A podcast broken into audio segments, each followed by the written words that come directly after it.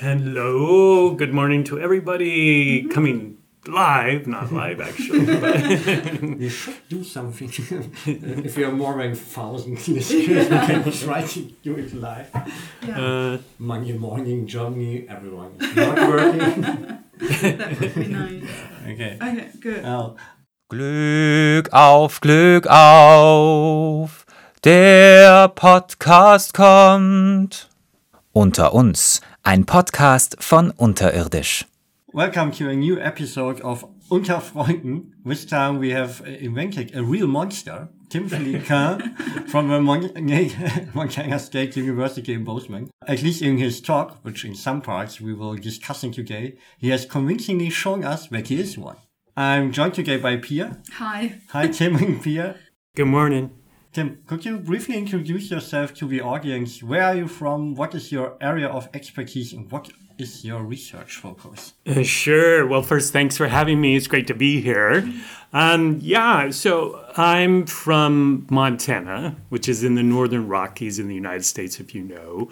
Um, not far from Yellowstone National Park and the grizzly bears and the wolves and all those. So I live in a place that's very close to nature. There's a lot of outdoor opportunities, still a lot of wild, wild places there. And I suppose that's influenced my thinking on the topics maybe we'll talk about today. But um, I've always been fascinated by the environment and how the environment shapes who, who we are, not just how we change it or alter it or shape it, but more, you know, more how it makes us who we are. So that was kind of the idea in my work, really from the very beginning, as I look at environmental history, history of technology, the built environment, and so forth. Um, so I had my book in 2007, The Matter of History How Things Shape the Past.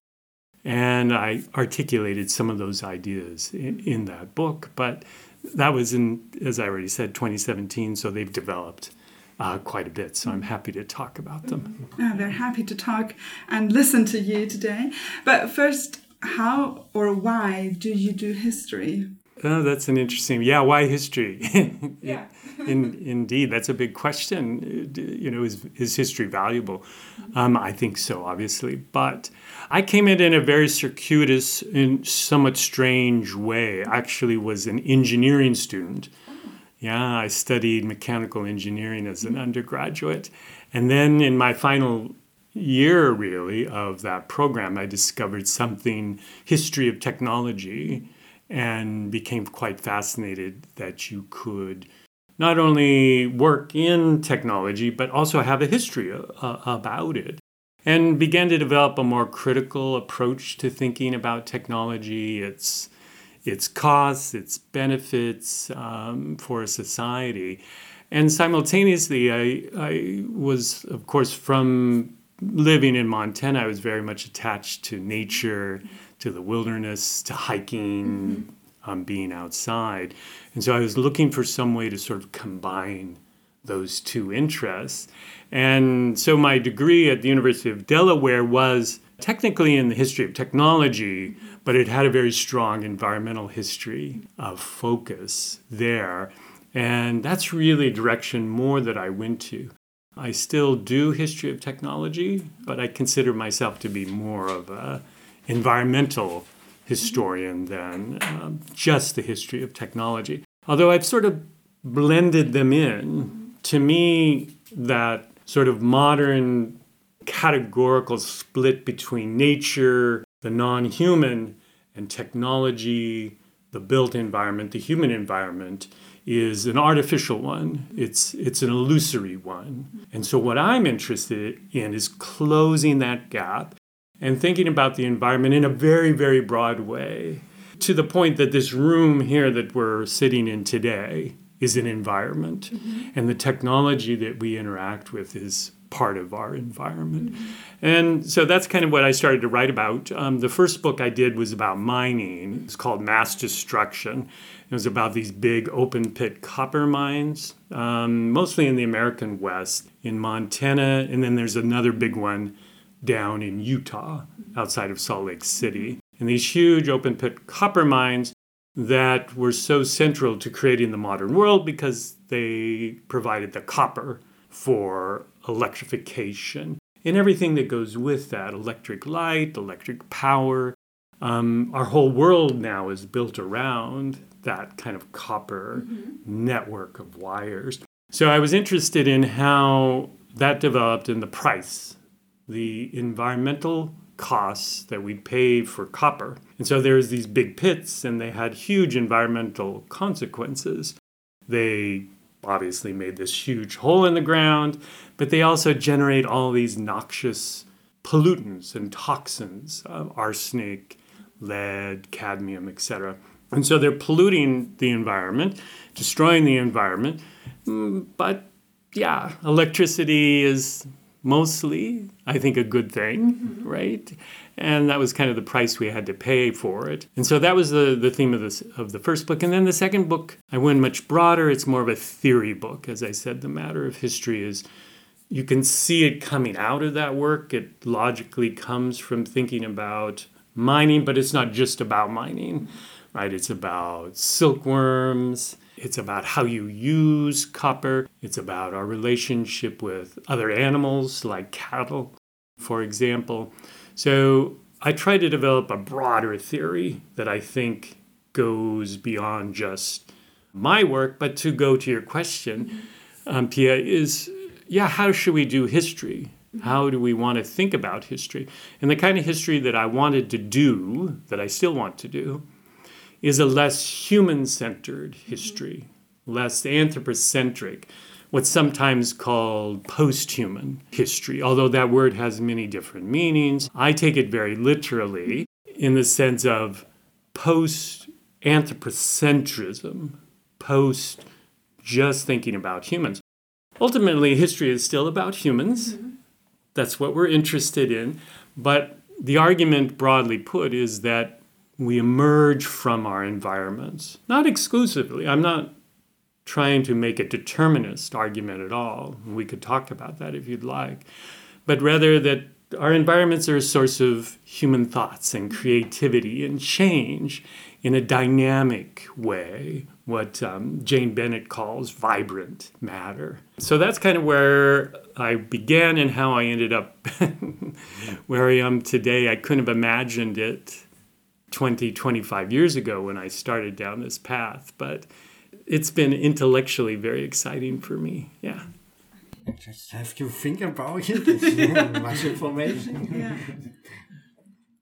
But I think it's very intriguing the fact that yeah we are also shaping the environment as the environment is shaping us, and um, yeah that we are not thinking about it in our daily lives, and we are most of the parts we are not really uh, think about where is the material around us coming from.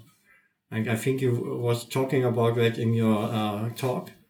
So I think we should go in this direction 1st And maybe we can later explore why this make us monsters. Yeah. that sounds good. Yeah.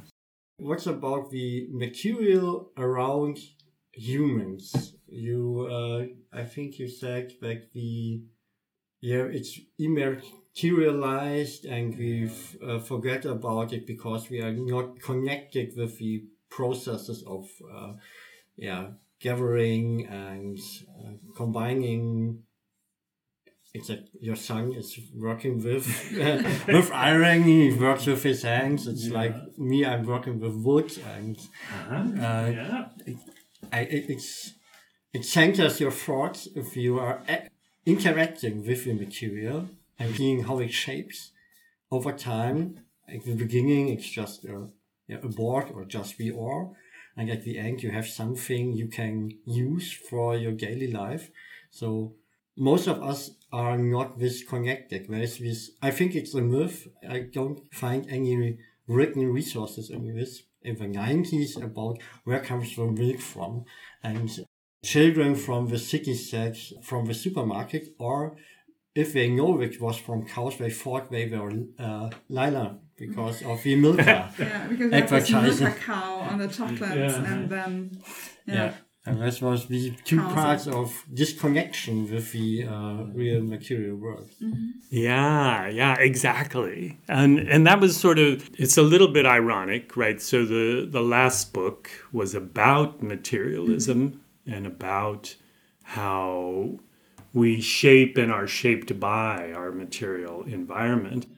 And as I was writing that though, and subsequently as I continued to do more research on it, I realized that there was a strange contradiction at work in the modern era where even as we are i think it's safe to say that we're the most materially embedded people in the history of the species in the sense that there are more materials in this room probably plastics you know copper woods all sorts of synthetic fibers um, all these different many of them synthesized just in the post-war period. They're, they they wouldn't have even existed a hundred years ago.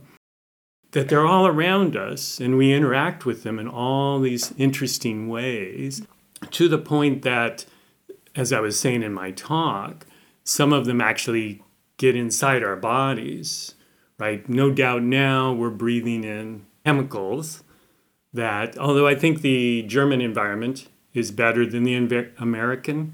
Maybe I think it changed in the last years. Really? You think it's gotten I think it's Worse. getting worse because there are more holes for uh, undercut the roofs, so maybe it's getting uh-huh. worse. yeah.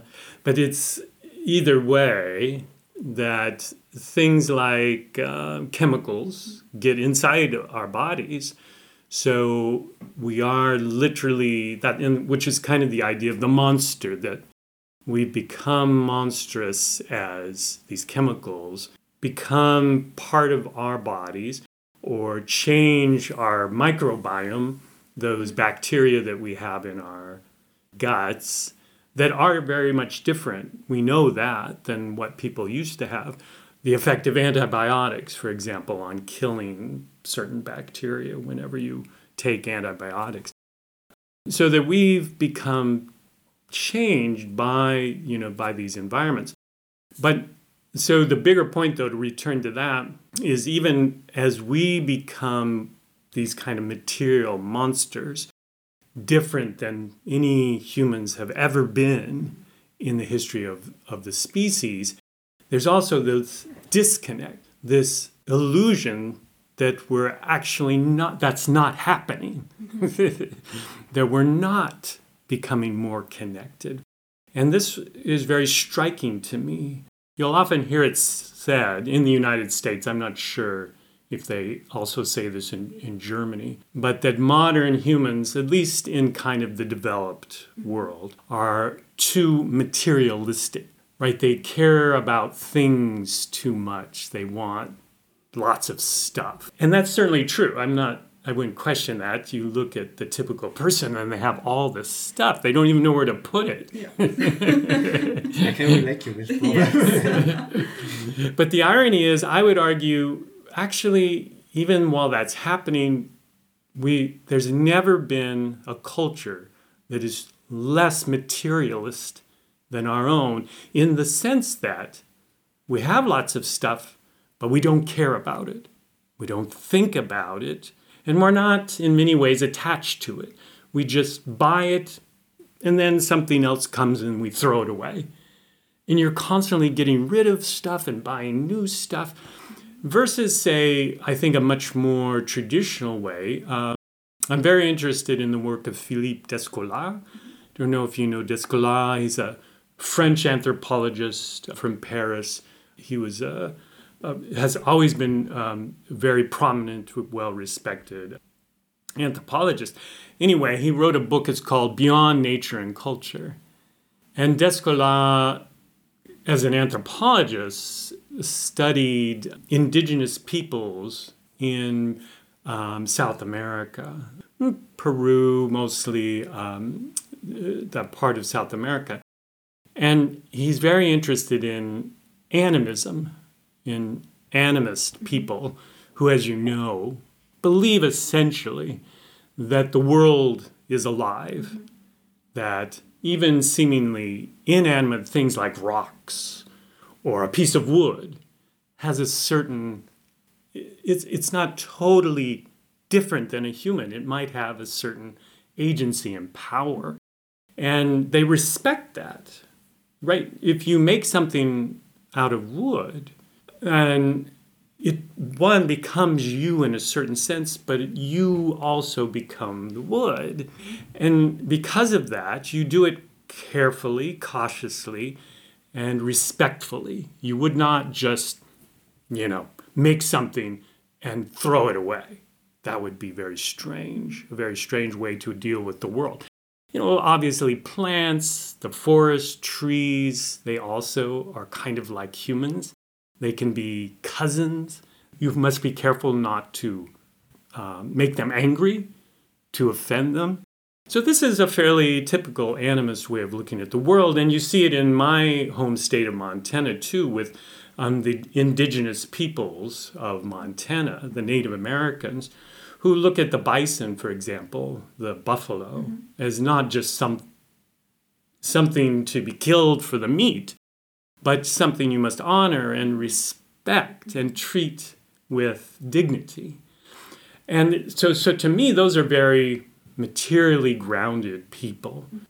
Today, we're the opposite. You know, as you were saying, we don't even know where our milk comes from. A purple cow, apparently. but, you know, because of that, therefore, you treat it very casually. You don't have any sense of its importance to who you are, right? So it struck me that we're continually being distanced from materiality. So even as we have more stuff and we're more embedded in stuff in a physical and even the way we think, we're constantly denying that reality. Why is that? I think there could be many reasons. I think partly it's just the way capitalism functions, the way the market functions. Everything is reduced to what you can sell it for. It's the way industrial production works in order to make, you know, a million uh, Mercedes. Yeah, you know, no one makes their own Mercedes, right? No, you couldn't even do it, could you? Even if you decided you wanted to. But even once you have it, and this is something I talked about in my talk uh, last week, was even once you have the Mercedes, the whole car is set up so you don't know how it works. You're not even supposed to check the oil. There's no dipstick. So you have no sense of the oil that's in the engine. So that became more and more apparent to me that there's this huge disconnect. Maybe we can think of a better term, have called Im materialism, lack of material connection. And I think that's partly why people like, um, you know, my son want to work with steel, or you want to work with wood. It's a way to reconnect, but only in a fairly small way, right? It's not like your whole life is is yeah, built around that. Yeah. Uh, well, the other part is around thinking about things. So yeah, I just yeah, I, I I work with the wood. The wood also tells me what I should shape it. It's not like I make the furniture the way I want it in the first way.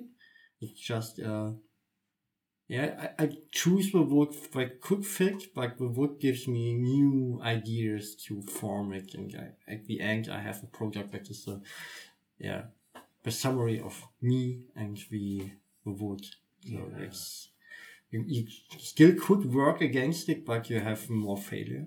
So that's this interaction is very interesting, and to see how how we learn, how we have to change our bodies in the way just we are thinking, how we are acting, what we have to consider, and uh, to shape the tools to our bodies so that it's part of us, not yeah. it's a tool. If you if I give you my tools, Pia, I would uh, have no idea. you also yeah. uh, they would also don't fit you Uh, it's in the woodworking, it's especially in the uh, in the source. If you're using a plane, it's not that problem because uh, you're just pushing. So if the handle is not that good fit, it's not that uh, a problem. But when you're sawing, it's better that the saw grips you when you gripping the saw. Because you mhm. get more control if the saw fits your hands. And there are things you don't know if you don't start it. And also if we look how cheap furniture is getting through mhm. mass production and pressing little wood fibers into yeah, plates. And when we cut out uh, like uh, yeah, this cabinet it's a lot cheaper. But if you're doing with hand tools the price is still the, at the same level as 100 years ago. But nobody is willing to uh, pay for it. And uh, it's also a way of how we uh, disengaged, I think, with the material. We just want it, we want it, and we want it cheap because we want a lot of stuff. I think that's part of the uh, development. Yeah, it's a good point. I, I might use that in my book because you think about wood, you know, real wood that's from a tree, and it pushes back against you. It, it makes certain demands on you if you want to work with it. You can't just do whatever you want with it, or you could try, but as you said, it, it might fail or it will lack a certain beauty or harmony, however you want want to put that. But it, you, then it becomes part of the process. It, it really does form you as you interact with it, and you come to know the wood. You understand the wood in a way you wouldn't have if you just bought a piece of wood or whatever. But now, what does the mass production do? Well, they take the wood and they grind it up into sawdust or whatever, and then they take some synthetic glue and glue it together in a shape like these cabinets. And it, it's not, it, it, it's divorced from the original wood. You can't really get a sense of the wood anymore. You could work on that, I suppose, right? But it's just kind of uniform. It lacks the vibrancy of, say, a piece of oak or pine that would you would actually inter- interact with. So yeah, that's exactly what I'm talking about. That sort of removal from it. But then there are all these social consequences of that. One would be you don't get that engaged, embodied sense of a piece of wood when you work on it. You know, if you worked on that, um, you know, preformed wood, you, you've you've lost that. But then you also are articulating we also lose that whole population of woodworkers who had dedicated their lives, their careers to doing that. And what I would argue is those woodworkers, whether it's the people making the things for people to buy or you yourself making things, that that's a valuable way of understanding the world, that they have a deeper way of thinking about nature and their place within the world. And suddenly that's gone. All of a sudden that disappears. And instead we have lots of stuff, but none of the deeper connections to that stuff. And that that's, I would argue, is a problem mm-hmm. for our society. Yeah, I I read an article that 30% of the people under 30 are not able to change a light bulb. I have, I think Really? it's striking. It's, uh, it's something I think it's very easy, but when I thought about it, and I really took me a long time to understand how to change uh, other things in the house. Normally, my, my grandfather would just repair it or just change it, but for me it was something mystical, very difficult.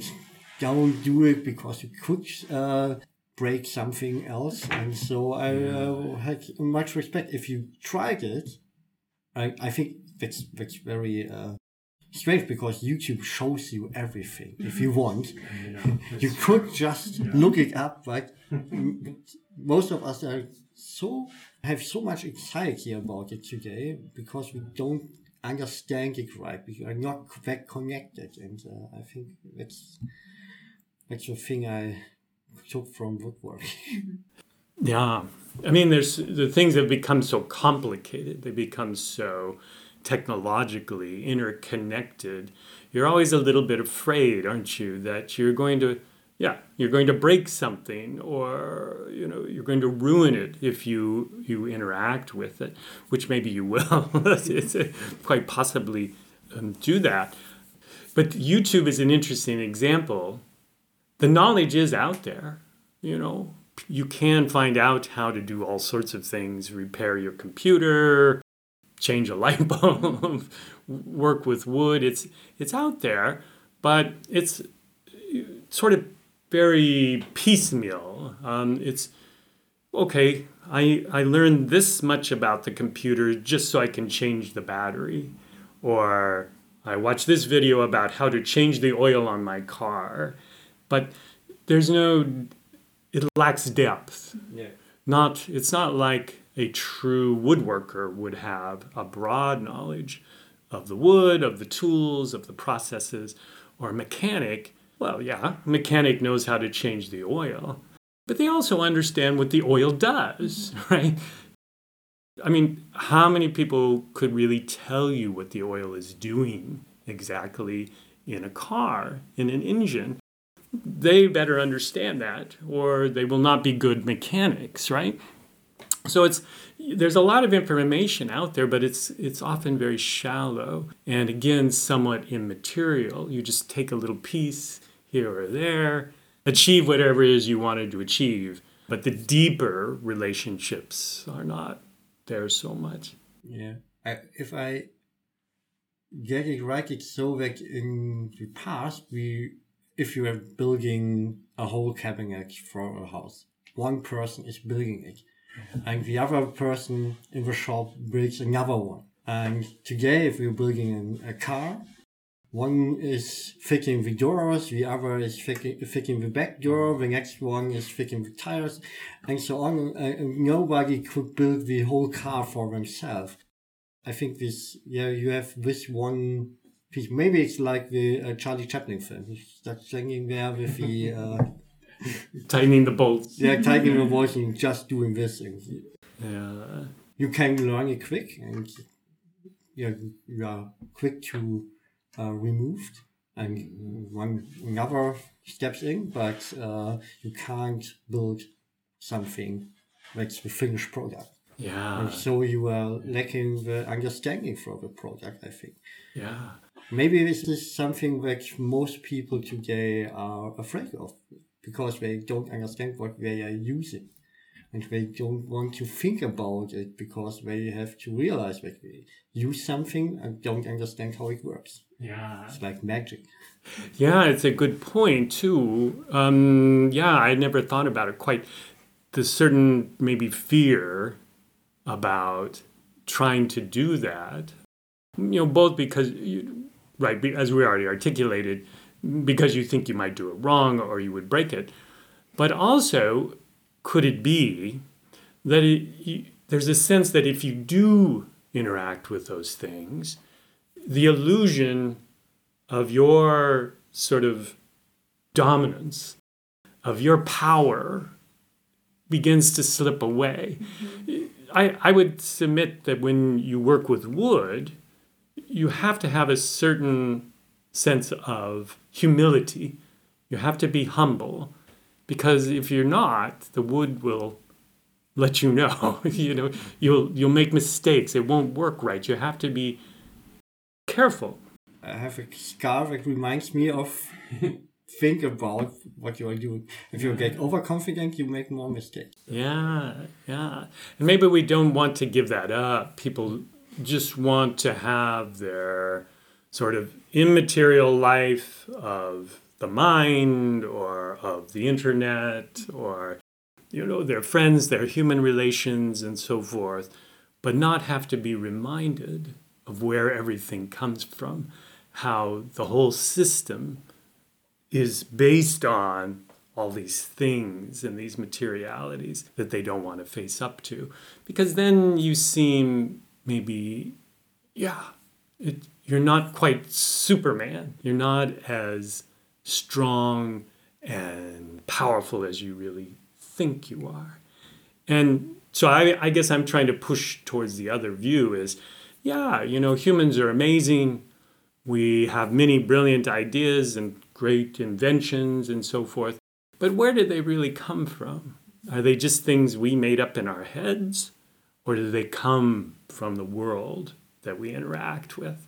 And when you begin to lose that, yeah, like I was saying in my talk, maybe you end up with people who, one, are very powerful and kind of arrogant about that powerful that power, but two, if anybody tries to remind them where it came from, if they point at global warming and say, well, listen, you know, your power is actually dependent on this oil and these natural gas or coal or what, whatever, then they get quite angry about it because it challenges their sense of who they are.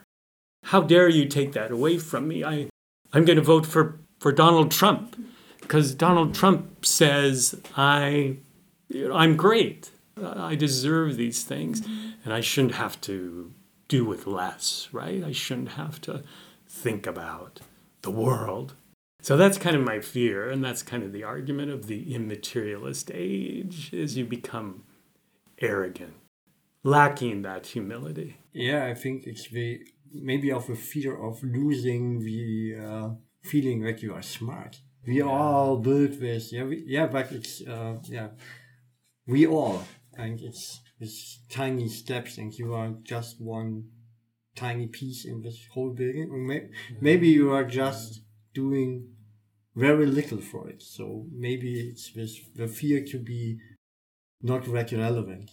Yeah. Maybe because we are trying to be everyone is special and like Andreas Reckwitz wrote it in his book about singularity, uh, living in singularity, yeah. or another disconnection with the past people. I think is uh, in the archaeology of the uh, Himmelsscheibe of Nebra, whereas this hypothesis that it is uh, a calendar for harvesting. But where did you know from when you have to harvest? It's the plants will tell you. You just see it. Yeah. You don't need a piece of copper that you can hold to the sky and then you can say, oh yeah, maybe, maybe next week, uh, because in the next week, maybe it's all gone. Mm-hmm. So you, you have, you are living in the environment. You are knowing if I see this plant, it's time to go to my fields and seed. And if the plant is ripe, I have to harvest them and not waiting another week because of the stars. Mm-hmm. And so I think maybe because we don't do this stuff today. Uh, my my grandparents still had their garden and grow some vegetables, but uh, we today do it less mm-hmm. and less. And so maybe that's the reason why some of the researchers came up with this idea because they don't know how you can yeah read the environment. Yeah, yeah, yeah, and right. I think you're you put your finger right right on the problem too. Is uh, not only do you not have a sense of the plants, the crops, or whatever, you're not engaged with them. You don't understand them. I think there's a second argument too that that the earlier way, the way when you were engaged with them, say the way your grandparents were, there's a sense of purpose and of a sense of of re- being rewarded when you do work with things, when you work with wood or plants, or when you knit a sweater, or like my son, you make uh, an iron hook or what have you. There's a sense of fulfillment and pleasure that comes from that, and a sense of who you are as a person. You seem more rooted. And I have a theory, again, somewhat speculative, mm-hmm. but today we know in many nations around the world, certainly the United States, but I think Germany too, and much of the kind of highly developed world, there's so much depression mm-hmm. and so much anxiety, and suicide levels have gone up so greatly. And I think partly maybe that's a symptom of that, that I think people, humans, as, a, as sort of an animal, one of the things we do best is make things. We're, we're, we evolved to make things and to interact with things. So when that's removed and we no longer do that, perhaps it's no surprise that we become anxious and uncertain and depressed and uncertain of who we are, so that we become, to go to the internet, for example, so many people live this kind of virtual life online. And that's not a bad thing. I'm not saying that that's in and of itself a bad thing, but it's a very immaterial thing, right? And I don't know if it's re- as rewarding as, say, the friendships you would make uh, if you were in a woodworking shop and you worked with these other woodworkers or gardening with people and you know with your community and so forth. So i think we build our ties our sense of who we are our communities around that kind of activity. And increasingly it's gone right? We don't do that anymore. So perhaps that's partly why we're so many people seem so unhappy even though they have so much wealth. Mm-hmm. Yeah. so many things but not so much satisfaction Interesting. thought. So maybe we are real monsters because we are making us unhappy, are not like the people of the past. In, in many ways. You you also talked about that in the talk, I think. That we maybe our bodies are not the same as the pre uh, war times. So maybe we could shift a bit to this direction and think about that. Or have you any No, questions? but maybe you could elaborate that idea a bit more about people being monsters after the Second World War. Yeah. So, the one way I was sort of thinking of our monstrousness, or uh, that we are a monster, or I'm a monster, I shouldn't talk about other people, I'm the monster, was what we're ta- we've already talked about. That the way we think and act have changed so much that this has a big effect on um, our feelings, the way we think, maybe uh, maybe our brain, our cognition as well. But then there's also this other effect where we become physiologically distinct from the people who've come before us.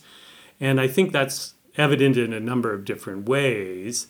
All the chemicals that are in environment, we mentioned those briefly already, but that enter into our bodies and affect our our health, no question about that, but also perhaps our feelings and how we think.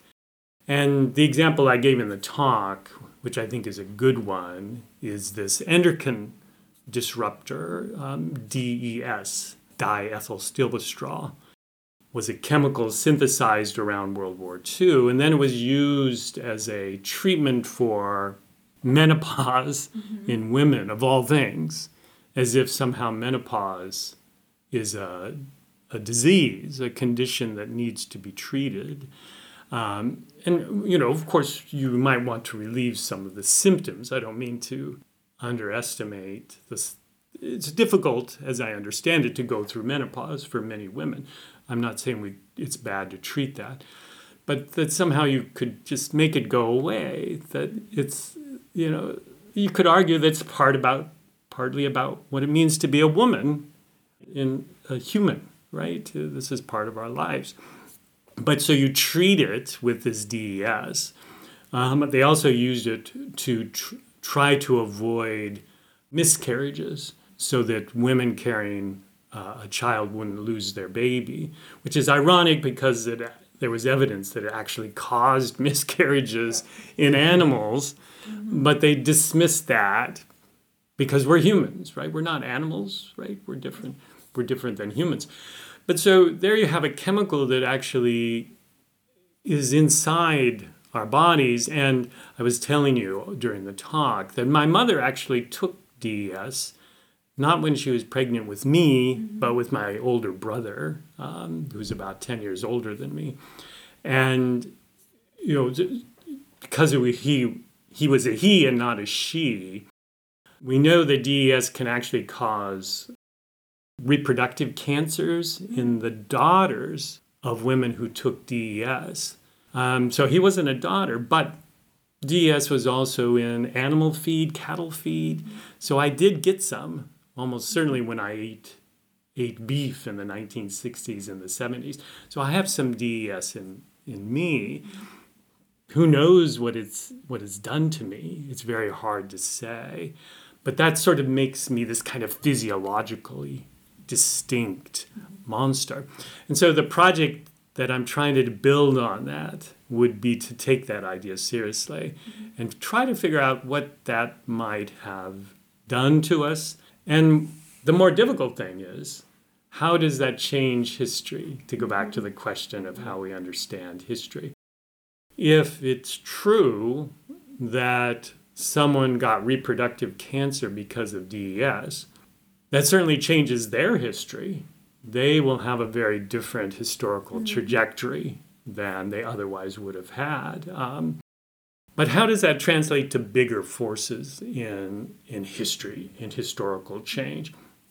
I think it does, but it's harder to kind of put your finger on it. It's harder to prove that causality. But on the other hand, I feel that conventional historians are perhaps too confident when they talk about, say, cultural changes changing history. Give you an example. No one would have any trouble saying our thoughts in the 1960s were affected by the Cold War, by the culture of the Cold War. They would simply, yeah, of course, yeah, that, that's true. But notice that they often don't feel compelled to prove that in any deep way. They just assume that it's the case. Well, okay, show me that my mother's decision, my mother and father's decision in the 1950s to have five boys was, yeah, yes, exactly, poor mom. But show me that that was affected by the Cold War. Prove that to me. They never said that. They never wrote it down. Yet we're happy to say, well, yeah, you know, sort of the ideas about women and the Cold War and so forth surely affected them. Why can't we say that about chemicals? You see what I mean? Mm. In other words, there's sort of a double standard. We historians have one standard for our the explanations we like, cultural, political, economic. And I'm not saying those are wrong, but just why do we have to somehow prove categorically that these chemicals have changed the way we look at the world? Or can we talk sort of more broadly, like we talk about a Cold War culture? You know, I think we can do it to a certain degree. I was telling you about her the, during the talk. During the early 20th century, of this copper mining, there were all these chemicals released into the air that the farmers and ranchers were ingesting, they, they got inside their bodies, like arsenic, mm-hmm. arsenic poisoning. I think you can show pretty clearly that the way they thought about pollution changed as a result of that. And it makes intuitive sense. What could be more powerful way of convincing you that you're part of the environment then you literally get mm-hmm. sick. Mm-hmm. You feel sick because of the arsenic. Well, you could say it was other things, but they felt that that was the case. Mm-hmm. And they acted differently because of it. So there's a case where we can really show that it's that it has happened. Um, but that project's in a pretty early stage, and part of the challenge is, you know, we need scientists to cooperate with us in order to do this. And historians, we're not always so good about that, are we? we kind of like to write our own books, and this sort of lone thinker is still kind of the model. But I think that's my, my thesis, my assertion to you would be that's very old fashioned. The future lies with multidisciplinary type of historical investigations like I'm talking about. It's also a reason you're here because we are mm-hmm. originally taking archaeology, but we want to learn from other disciplines. other thing about the chemicals in the bodies is uh, they change also our metabolism and all the other things. So maybe it's also affecting our our, way of thinking. Maybe depression is connected to some chemicals, and I, I think you had this this chart or this graphic of uh, the, the past model of thinking of, of, of human being and the modern version. I think that was very, very uh, interesting to see. Yeah, we are connected with all the things around us. We are connected with ourselves, with our, the history of ourselves. Yeah. So this all leads to the thinking and the uh, the way we act in this situation or in a new situation. I think it's it's much better to understand ourselves when we model of I'm a human, I think, I act, and that's it. Yeah, yeah, this kind of idea of the extended mind blended with this kind of monster idea that you're not only does your mind extend out into the things around you, but those things get inside of you in some cases and shape who you are as an individual.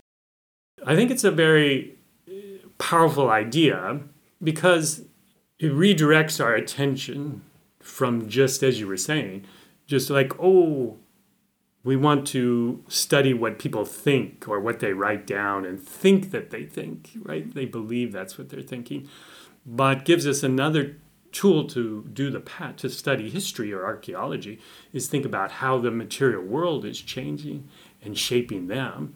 So it, it asks a different set of questions or maybe a, an additional set of questions. Um, they're not mutually exclusive at all.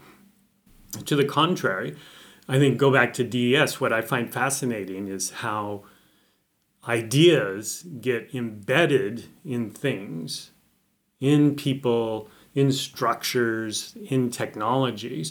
So if someone had the idea of DES, or someone has the idea of the automobile or the modern Mercedes, right? People think of these things, obviously. But then their ideas sort of gel, they become materialized in the things that then affect us mm-hmm. again.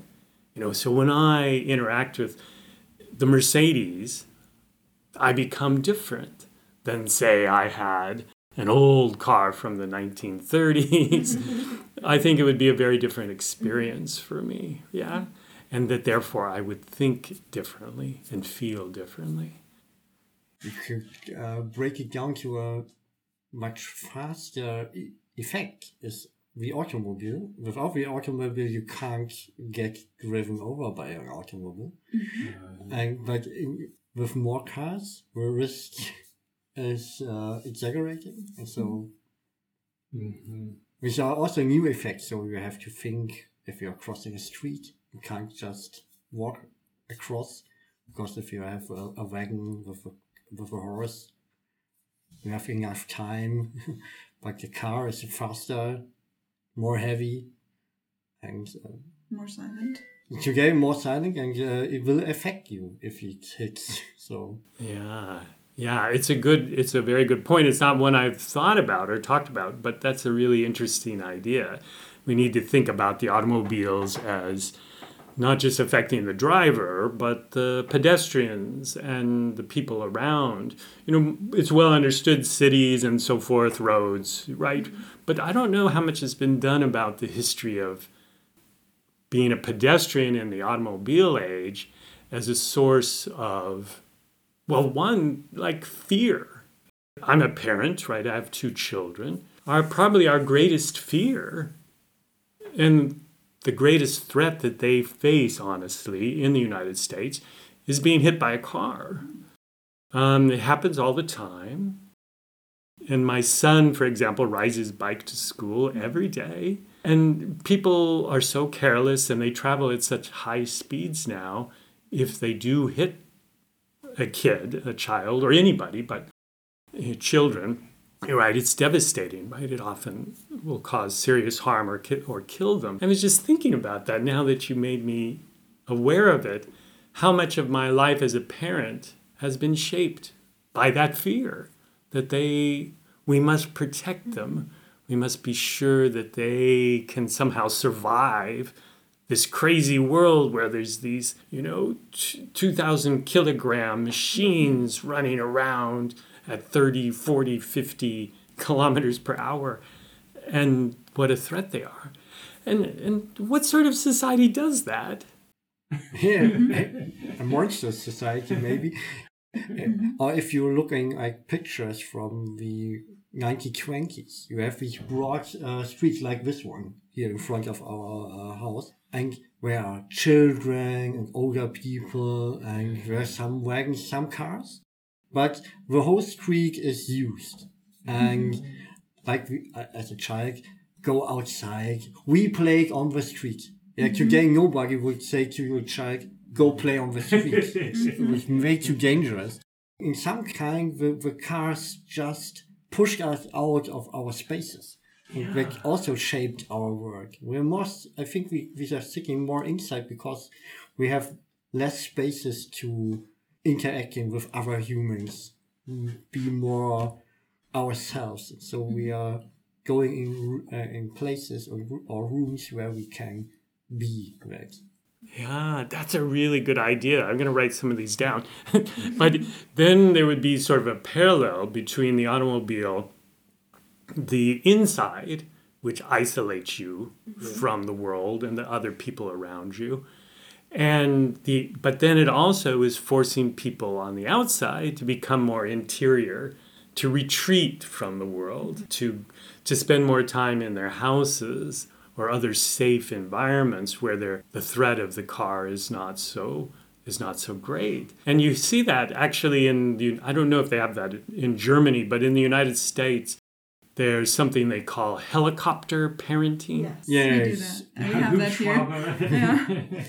Helikoptereltern. Yeah, and because people are so fearful for the safety of their kids, every moment is supervised and controlled. And maybe that's part of the reason people also are depressed and, and anxious because they've lived in this sort of environment where oh, if I go outside and go in the street, perhaps I will be killed by some gigantic automobile, right? And so, yeah, that would accord with both the experience of being in the car, but then this hostile environment that's created outside of the car. Maybe this inside of the car is part of the helicopter Mm-hmm. Because uh, at, schoolyards, you can see these large automobiles, these SUVs mm-hmm. yeah. parking in front, of you. and they endanger the kids because there are so much mm. cars. Mm-hmm. But they took the car because there are so many cars, and mm-hmm. it's too dangerous. And it's, I think it's very interesting how something, some little invention like the automobile, affects us yeah. still today in this way and is affecting us more and more. And we don't really see it or realize how much it shaped our world. And this shapes us back. Yeah, right. And because of this disconnect, this immaterialism is keeping us from understanding those things, perhaps from recognizing how much we're being shaped by forces like that. Um, so that's the irony. We are being shaped, but then you sort of deny that. You retreat into the either into the car or into the interior space and into a more virtual space. During COVID, we saw this at such a pronounced level, right? So many kids, teenagers, doing all their work online and the problems that that occasioned, right? That they were so unhappy and found that so unfulfilling not to actually interact with other people and with other places. You're just, yeah, disappear. I think it's uh, exaggerating the, the moment of of work. We're just working and we sleep and we're working. Yeah. And I think it, it, as a kid, it's more important to have interaction with other children, to explore the world, to make your own development. You can have experiences you can make and not just sitting there and working like your parents. Yeah. And knowing more than your your teacher. Your teacher is knowing his subject and you have to know everything in this uh, yeah in your curriculum. Maybe this is also stress. Yeah, that's a good point because, again, going back to the say a woodworking shop versus today, where say you work on your computer and it's much more abstracted sort of knowledge work that's become common, right? But in the old way, well, you know, you could only work at the shop. Once you left the shop, you, you're done, right? You may have other stuff you need to do, but your job is done. There's no way to take the shop with you. And so the materiality of the older, more engaged way of, of working prevented this way today where work becomes all consuming. Then you're always on, you know, you always have your little phone, you're always available, you're always working at, at, at some level. And perhaps that too is why we get so depressed and anxious and we never get we never get a real break. So I don't mean to romanticize the past, right? I know factories, woodworking shops. Uh, sounds like I'm romanticizing it. You know, Geppetto and his little his little wood, woodworking shop. Well, you know, it wasn't all great in its own way. It's also exploitative, and you know, you're stealing people's skills and selling, you know, it's alienating in its sort of a Marxian way, right? Generally, most of these people are, were not independent woodworkers, were they? They worked for a, a factory or something. But still, at least they're making something. And when they walk out of the factory, they're you know they're free in in a certain sense. They're not going to be doing that work anymore. I uh, watching a lot of uh, American uh, woodworkers because in uh, the US you have a large community of hand tool woodworking. And yeah, some of them explore the history of shops. And today my tools are all on the wall because they are accessible and it's quicker and I know where they are. But in a woodworking shop which uh, yeah, produces and have yeah, in a way like uh, modern facilities. If we have cabinets which we can close because it's their tools, but no one else should access them. So they have to put everything back to their chest or their cabinets and then close them. I think it's also with other manufacturing. Yeah, yeah, that's interesting. Distancing from the tools, even when yeah, you, you close them up. It's an interesting thought. You sort of bound them off in their own way as well. One other aspect I was thinking about in the afterthought was is sustainability more just a work without substance. Because how can mining be sustainable? Is it even possible to be sustainable because we're extracting mm. it, we are working with it, and in my opinion, it's gone. So yeah, how can it even be? Yeah, well, I mean, there's sustainability is an interesting term or question, isn't it? I mean, sustaining what exactly? for whom and to what end what are you trying where are you trying to get and i think that's a question we need to think about if we're just trying to sustain what we have now the system as it functions at this moment i'm not sure that's necessarily a good a good idea to try to continue this this process you know, for example, I was talking about the electric car, electrical electric vehicles. Well, electric vehicles are more sustainable, I suppose, particularly once they get tied into sustainable energy networks, solar, wind, um, geothermal, whatever. Um, then, yeah, maybe they are more sustainable. But at the price, I would argue, again, of that distancing, you don't understand where the power comes from. The electric car seems so abstract. You know, you it's all computers. Nobody understands how they really work, and they don't even want you to touch it, right? You, you know, if your Tesla breaks, you go back to Tesla. Tesla will take care of it. You're not you're not supposed to do it. So do we want to sustain those kind of practices, those immaterialist practices? But then there's also the question you're raising. So, demand for copper, for example, has done nothing but go up. Because if you want to have power distribution systems, for example, for electric cars, well, you're probably going to use more copper, not less. You got to build new lines, you know, put them all around stations around the cities and so forth. And this is just for the already developed world. If you're going to bring in copper networks to, to Africa, increasing, you know, India's begun to electrify quite heavily, but still there's whole areas that don't have an electrical network grid. How are you going to build that? Well, there are some other metals you can use, aluminum, for example, but it has its own environmental costs as well. But mostly so far it's been copper. And there's only so much copper around the world if you're going to if you're going to do that. And as we are already talking about, mining it causes all sorts of environmental problems. So how sustainable is the electrical system if it depends on more mining of copper? Now, interestingly, I think there is a solution to that.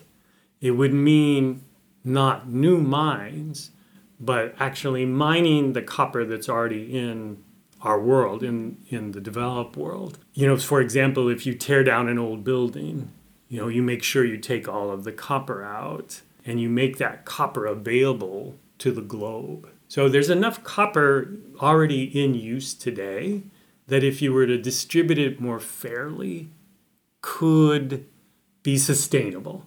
No one, as far as I know, is talking about that, right? They don't say, well, you know, you might have, maybe you should have a smaller house so you don't use so much copper mm-hmm. in your house. Maybe you only have one smaller car instead of two big SUVs because then you would use less copper.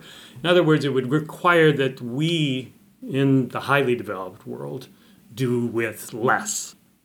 That's doable, but there doesn't seem to be a lot of interest in that, right? And again, there's that disconnect. If you don't even know that, if you don't even have a sense of the copper that's in your environment already, if it's all hidden, you're not going to probably be aware of the problem or appreciate what copper does for you or be willing to share it with anybody else. So if if you really want it to be sustainable, I think it, the immaterial question comes back. You've got to make it clear to people how much their lives depend on this mineral and all sorts of other minerals. And then maybe they could be convinced to share it. It's a non-starter if they don't even understand it. You know, oh, I've just got my electric car. I am environmentally friendly. Well, not so much. It totally depends on where the power comes from, how was the network built, how much copper needed to go into this. You know, when people in the United States, some people want to be able to charge their cars at home in their garage. And to do that, often you have to build a new circuit, uh, a high voltage circuit in the United States that can charge the cars. That's going to take a fair amount of copper in order to do it. So, those are the kind of disconnects that I'm interested in when we're talking about sustainability. Is it also we have to think about giving something back? Yeah. Maybe reduce the amount of consumer goods. Mm. But at the other side, maybe many of us think they're taking away from me it's mine. It's maybe yeah. because the capitalism shaped us to get more and more. Yeah. The never stopping growth of economy, and so I have to buy more, own more, yeah. and to to say no, you shouldn't own more. One is enough, or repair. Don't throw it away if there's a malfunction in one part of it. Just repair it, like our grandparents did. And so maybe we are shaped in a way that it's harder to get back because we, uh, the way we effect is so slow that it's getting normalized in a way. So for us, it, it was always this Yeah. way. Yeah. We had uh, Roland Hagenberg here some months ago, and he was talking about North India, where they introduced wheat into this region. Uh, the US had a school program, and to get the kids into these schools, they gave them food. They used wheat. And today, even the older people, who's 30, 50 years old when this project started, think wheat is part of the cultural food and it's totally normal. Mm-hmm. And I, I think this is really something you have to think about. If, if this is possible, when some effects like the climate crisis, it's so slow in developing. Like we just think, yeah, it's normal. The winters were always this way, but they were not because my my grand grandmother was uh, walking on the Rhine, the mm-hmm. River Rhine, mm-hmm. after it was, Frozen over. or as I was, I think six years old, I was at the Bodensee in South Germany and could walk on it. Mm-hmm. Yeah. Like, and uh, since then, it never happened again. Like, it was possible. So, but it's a slow process. Maybe I think this is also affecting us to not wanting to change because we don't see it. Yeah, that's a good point. It's sort of temporal immaterialism. It doesn't happen quickly enough that you see the material affects yourself or that you notice the shift. It's so it's kind of gradual and therefore it just becomes sort of the norm. You accept it. Uh, that's an interesting idea. Just yeah, that it takes time. But I had another thought with your first point there about um, you know we don't want to give things up. We don't want to have less, and the capitalist system perhaps drives that to some degree. Maybe partly it's just human human nature to always want more. But I wonder too if we can't tie the two together. So sustainability, and then to go back to where we began to think about the rewards of woodworking. What if the deal was not, well, you just give something up, but you don't get anything in return? What if instead the deal was, well, you'll have less things, but we're also going to encourage productive systems that allow you to engage much more than you had before. So, more small, local scale production, for example. It'll be much less efficient. You'll make far fewer things and they'll be more costly.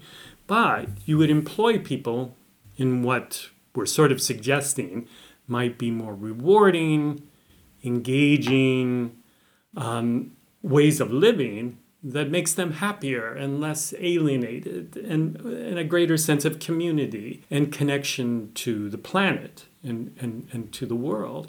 So maybe it, it, that would be a worthy trade off, right? People would have less stuff. But the great irony is we've never had more, at least some of us, much of the world has never had more stuff. But if you look at these statistics, they never seem to have been more unhappy.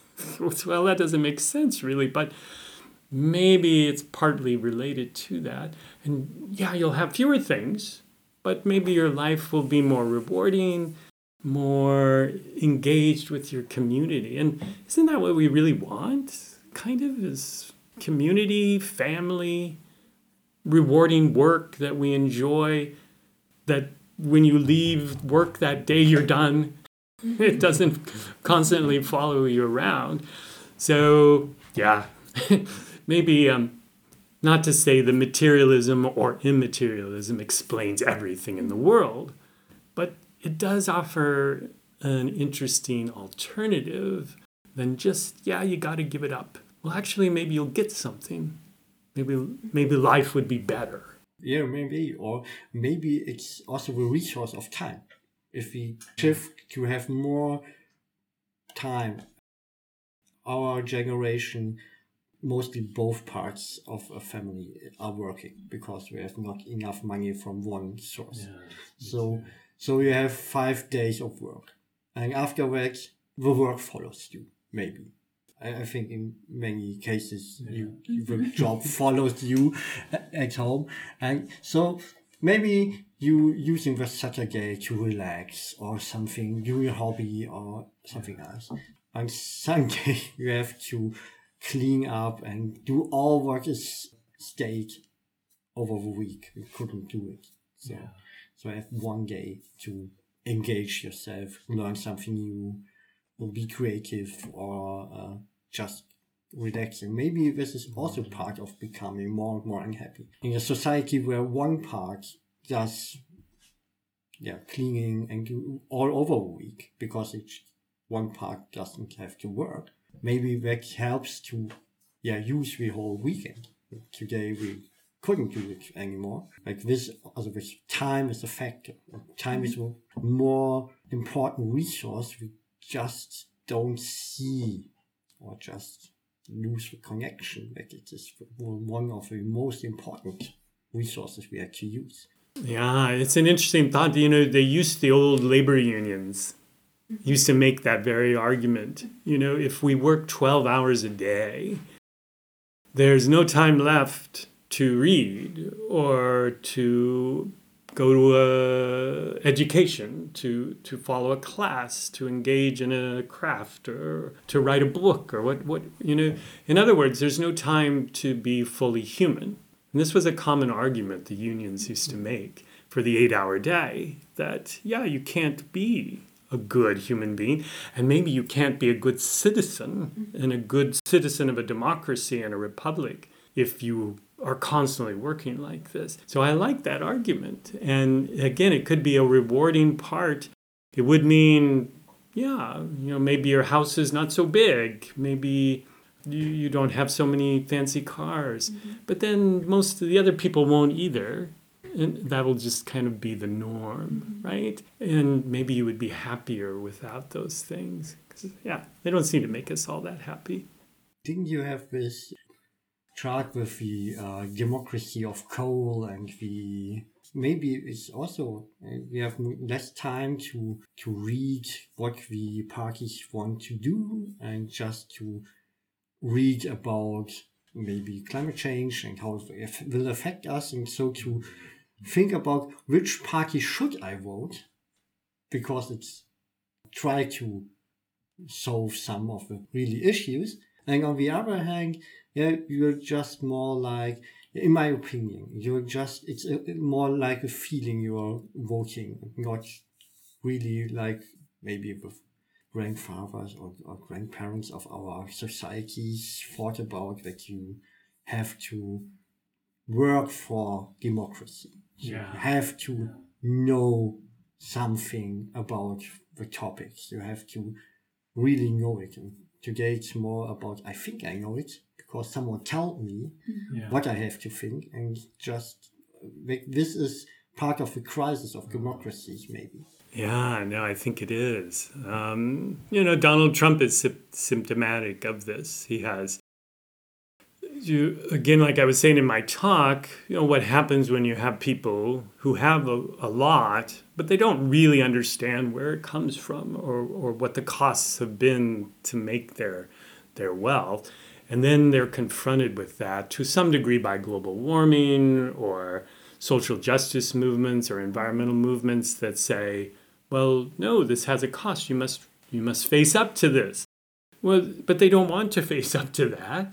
And instead they just want simple conspiracy explanations, right? It's not my fault. It's mm-hmm. it's the liberals or the communists or what have you that are causing these things. And you know, Donald Trump is very good at that. He gives very simple explanations that you know, people can understand and that make them feel good, make them feel good about who they are, and justify their continued consumption. And I'm just going to continue the way I live today. And you can't tell me differently.